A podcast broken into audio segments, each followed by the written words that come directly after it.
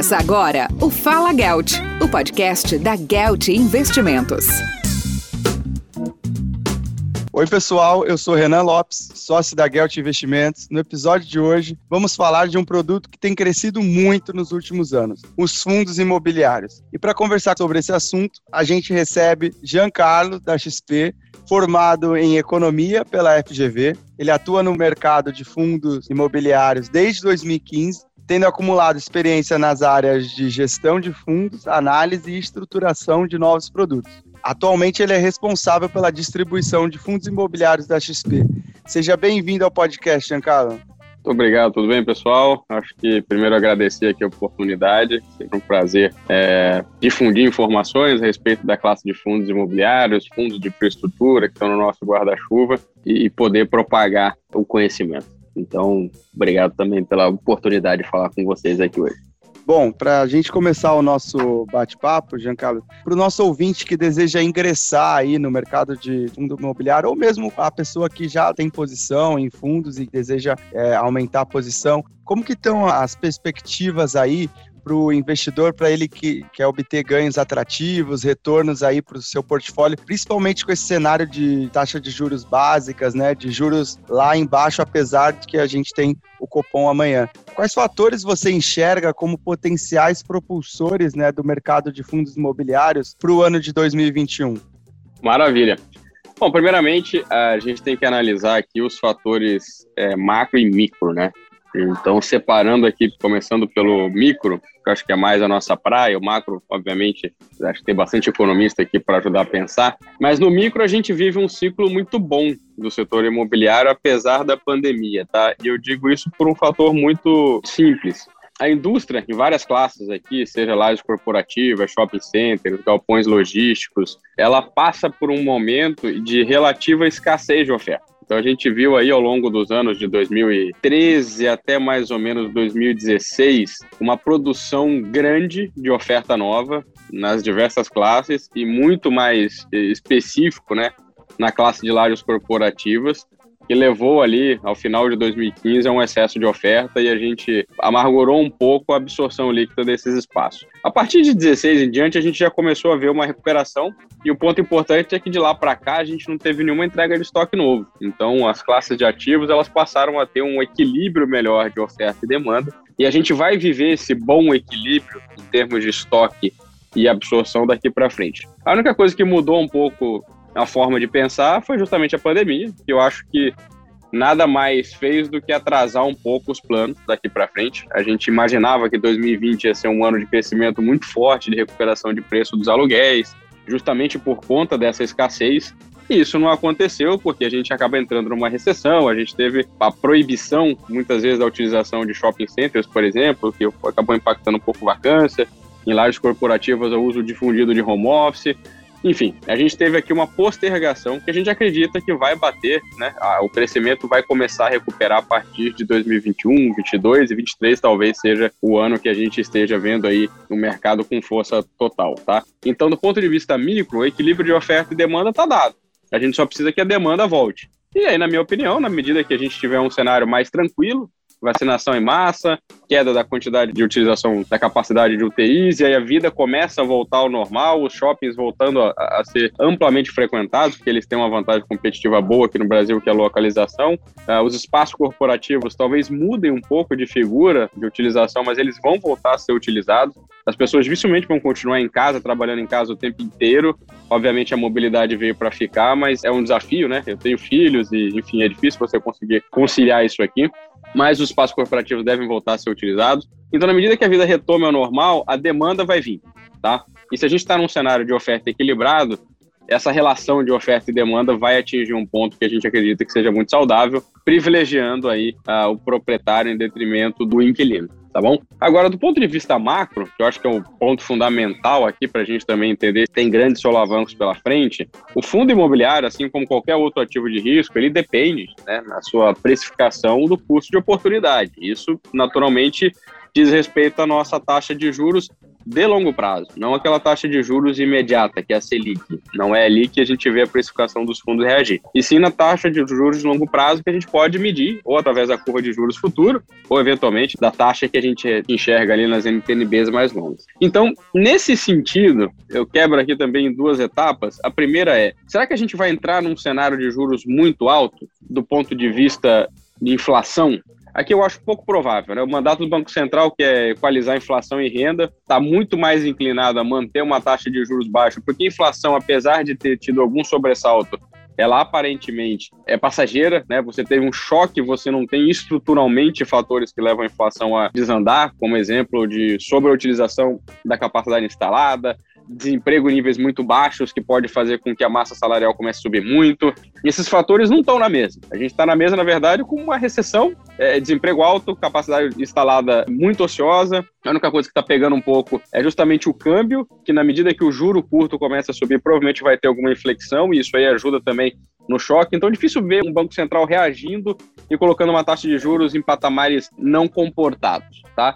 Por esse ângulo da dinâmica aqui de inflação e renda. Agora, por outro lado, o que a gente pode ver é uma versão a risco aqui Brasil e uma espécie de prêmio de risco no juro futuro por conta, eventualmente, das discussões eleitorais e do risco que o mercado enxerga aqui para o nosso lado como insustentabilidade fiscal. Se isso realmente acontecer, aí de fato todos os ativos de risco vão sofrer, não é só fundo imobiliário, mas vocês vão ver também as ações, qualquer ativo de risco aqui que a gente esteja falando, fundos de ações, multimercados, enfim provavelmente a gente veria uma reprecificação do mercado em geral. Agora, acredito eu que o Brasil já passou por bastante experiência positiva no sentido de avanços com a reforma da Previdência, com o teto de gastos, com a TLP, enfim, uma série de medidas que foram benéficas e os resultados benéficos foram claros e estão estampados aqui na credibilidade fiscal, que a despeito de qualquer governo, imagino eu, que essa dinâmica seja preservada, tá? E aí, obviamente, é um chute, é um palpite meu. Mas o ponto importante para a gente ficar aqui é, do ponto de vista da inflação, não parece que tem algo muito sério por vir. E do ponto de vista do ciclo imobiliário, a gente está num estágio muito favorável para entrar nesse setor, tá? Então, a gente teria um equilíbrio bom de oferta e demanda, inflação relativamente sob controle, um mix aí de fatores que faz muito sentido comprar fundo imobiliário. Dito tudo isso, 2021 deveria ser um ano muito bom de recuperação de demanda e cenário controlado de inflação e juros, coisa que a gente sabe que são combustíveis para fazer as cotas andarem além do patamar que a gente se encontra hoje, tá? Acho que tentei resumir um pouco, acabei me estendendo um pouquinho nessa parte aqui, mas espero que tenha sido o desejado. Não, perfeito. É legal você traçar esse cenário e a partir de agora, né, a gente vai entrar um pouco em alguns setores, né? Entrando agora um pouco no setor de infraestrutura, que a gente sabe que é uma avenida de oportunidade, tanto engloba transporte, telecomunicações, energia ou mesmo na área de logística, que também inclui o e-commerce, né? Enfim, eu gostaria de saber se há boas possibilidades de ganhos e as principais vantagens para o investidor que deseja acessar esse produto através dos fundos imobiliários focados aí no setor de infraestrutura, logística. Maravilha. É, o setor de infraestrutura, na nossa opinião, é um dos que mais vai crescer em termos de penetração aqui dentro da classe de fundos listados. Eles têm uma regulamentação própria e não são tipicamente fundos imobiliários. Né? A gente tem três tipos de fundos que podem abraçar os ativos de infraestrutura. A gente está falando aqui dos FIPs, né, de infraestrutura, os FIPs IE, os FIINFRA, e os FDICs de infraestrutura também, que podem abarcar ali debêntures incentivados. Então, essas classes a gente imagina que vão crescer muito. A infraestrutura como um todo é muito deficitária no Brasil, isso não é novidade para ninguém. A gente tem bons projetos maduros, seja de energia eólica, de transmissão, geração solar. A gente tem uma série de projetos maduros com baixíssimo risco e retornos atrativos. Então, esse é o ponto. A gente consegue taxas internas de retorno ou uma distribuição de dividendos, ainda que não seja igual a de um fundo imobiliário recorrente no mês a mês, talvez bimestral ou trimestral, mas em patamares muito mais altos. Né? A gente está falando aqui de alguma coisa como IPCA mais 7, 7,5. É, a gente tem fundos na tela hoje em dia pagando IPCA mais 9,5, com projetos já performados, com risco muito baixo e super previsível, né? Então, se a gente compara com a média, por exemplo, de fundos de CRI, que hoje em dia, mesmo correndo risco ali de multipropriedade, loteamento, uma série de produtos que, obviamente, são interessantes, mas trazem em si um risco um pouco mais elevado, pagando os mesmos 768, e eventualmente não é nem IPCA mais 768, né? Estou falando de 768 nominal, o fundo de infraestrutura parece realmente muito atrativo para compor esse portfólio e fazer uma relação de risco-retorno bem melhor do que o cliente está acostumado com uma carteira só de fundos imobiliários. Então, a gente aposta bastante. A classe tem projetos excelentes e vai continuar tendo projetos excelentes, que o Brasil precisa de investir bastante na classe de infraestrutura. Tá? Se a gente tiver um cenário, como eu comentei na pergunta anterior, de inflação controlada e taxa de juros acomodadas, né, de forma comportada aqui, não precisa ser o juros de 2%, mas se a gente tiver um ambiente controlado de inflação e juros, esse cômpito geral aqui vai favorecer muito a classe de infraestrutura e a gente vai ver uma participação cada vez maior nas carteiras dos clientes.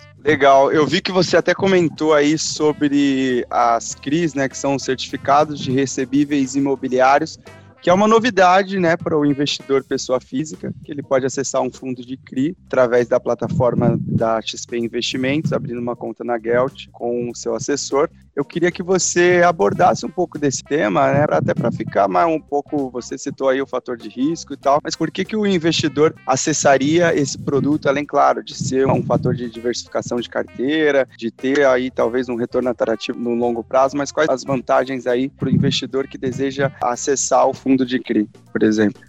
O fundo de CRI ele foi o grande vencedor aí da pandemia, né? Se a gente for ver, eles não sofreram durante o ano de 2020, muito pelo contrário, subiram bem, pagam dividendos relativamente maiores do que as outras classes de fundos imobiliários, né? Como logística, galpões logísticos, lajes corporativas, shopping centers. Então tem um arcabouço que mostra que eles foram muito resilientes, né? Com um retorno interessante Muitos fundos de CRI já estão em tamanhos que superam 1, 1,5 bilhão de reais e com uma liquidez muito boa, alguns negociando aí acima de 10 milhões por dia.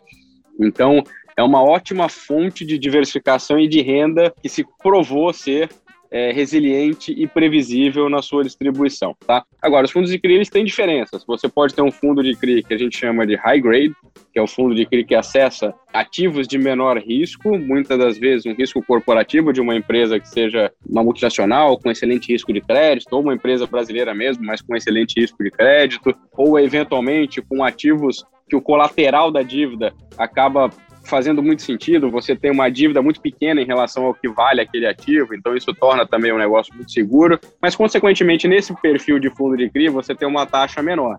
Então a distribuição de dividendos desses fundos tende a ser menor do que os fundos que a gente chama de high yield, tá? Os high yield são aqueles que entram em projetos um pouco mais complexos, que envolvem naturalmente mais risco, que também possuem retorno maior. Eu posso dar o exemplo das multipropriedades, é, dos loteamentos, enfim, uma série de ativos ali que foge um pouco do que a gente entende como sendo mais trivial, mas que, por outro lado, traz um retorno muito interessante para o investidor. Nesse sentido, a gente imagina que a classe como um todo vai continuar performando muito bem.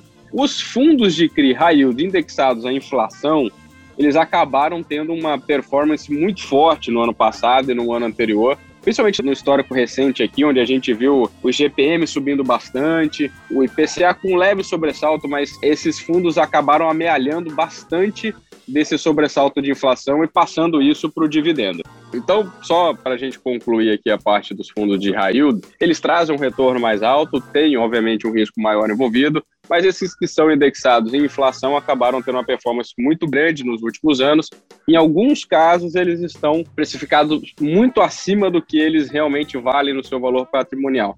E, em contrapartida, fundos indexados ao CDI, que tem sido baixo no passado recente, estão com desconto muito grande em relação ao seu valor patrimonial. Então, o que a gente acha que pode acontecer daqui para frente é um reequilíbrio na medida que o juro curto começa a subir, o dividendo desses fundos de CRI vai começar a melhorar um pouquinho, eles têm um perfil de risco muito baixo e a gente talvez veja uma recuperação da cota em detrimento, talvez, de uma manutenção dos fundos que estão indexados em inflação, eventualmente até uma ligeira queda em função dessa precificação um pouco mais salgada que a gente viu. Mas a classe como um todo, como eu disse, ela foi vencedora durante a pandemia, tem se mostrado resiliente, tem fundos grandes, muito líquidos, bem diversificados, a gente acha que eles vão continuar sendo uns dos mais performáticos daqui em diante, tá? Essa é a nossa cabeça. Você tocou em um ponto que é muito importante, né? Muito se fala sobre a liquidez dos fundos imobiliários, né? Ainda tem aquele mito de achar que putz, eu comprei, vai ser difícil de sair, será que eu vou conseguir sair desse fundo, dessa posição? É, ainda é um mito isso ou a pessoa pode comprar e tem a facilidade para sair? Como que você vê, como que está a liquidez hoje em dia do mercado de fundos imobiliários em geral?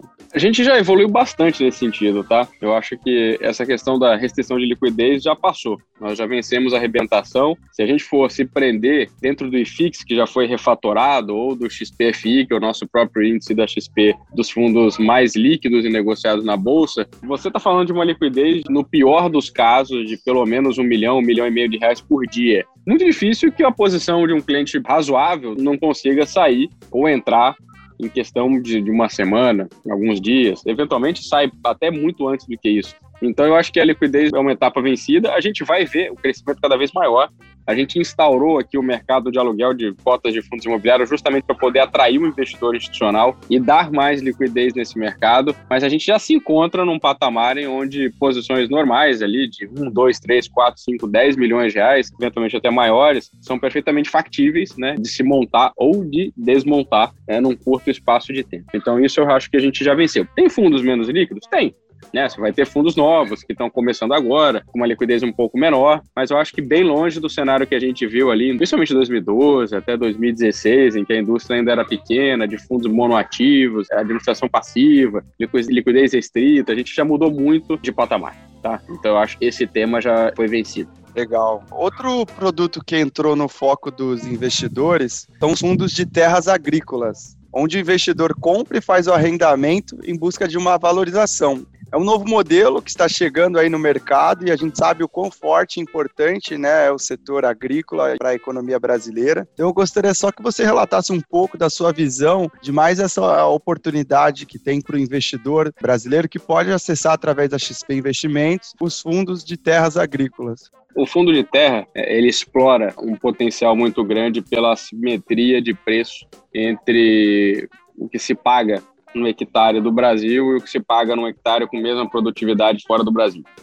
É, isso muito por conta da nossa restrição e proibição do investimento estrangeiro em terras, e aí você acaba tendo uma simetria de preço. Além disso, alguns fundos, inclusive, acho que o da Risa fez, inclusive não, o da Risa foi pioneiro em fazer isso, é, tem uma estrutura financeira de arrendamento ali entre o proprietário, o fundo passa a ser o proprietário da terra, né, mas entre o antigo proprietário da terra e o fundo, de forma tal que ele paga um dividendo muito atrativo nesse meio do caminho, tá? Então é uma estrutura em que há um arrendamento da terra, mais uma opção de recompra e esse bolo todo a gente coloca ali na conta que vai dar mais ou menos uns 10, 12% ao ano, que chega a ser um rendimento muito interessante se a gente compara com outras classes de ativos, tá? Então, em suma, ele tem a possibilidade de trazer um rendimento bacana, né, melhor do que na média que a gente vê aqui dos outros fundos imobiliários, e aliado a isso, temos também a possibilidade de ter uma grande valorização caso a regulamentação mude, caso a gente tenha uma assimetria de preço um pouco menor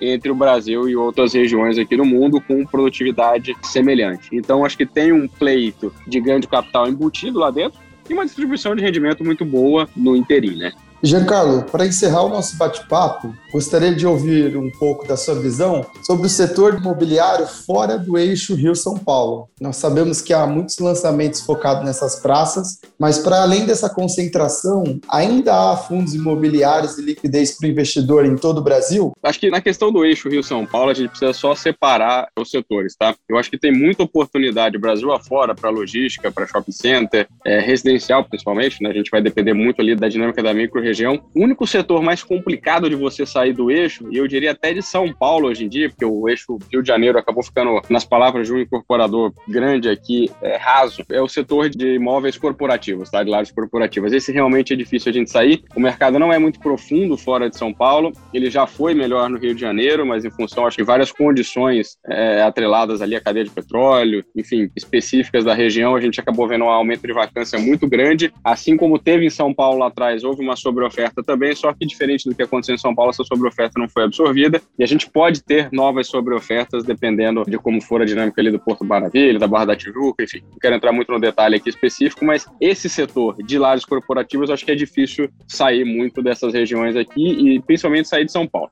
Agora, nos demais, eu acho que a oportunidade do Brasil afora, setor de distribuição vai ser muito forte em todas as regiões do Brasil, e eu acho que algumas são mais carentes do que outras, inclusive pode ter espaço para desenvolvimento aqui, e eu acho que a gente vai ter boas surpresas adiante. É só mesmo no setor de lajes corporativas que a gente acaba ficando um pouco mais restrito. Fechado. Giancarlo, muito obrigado pela sua participação, mas antes de você ir embora, eu gostaria que você deixasse o seu recado Fala Gelt, pode ser um lema, uma frase, um livro ou uma mensagem que você queira deixar aqui para o nosso ouvinte do nosso podcast. Fala Gelt. Maravilha. Fala Gelt.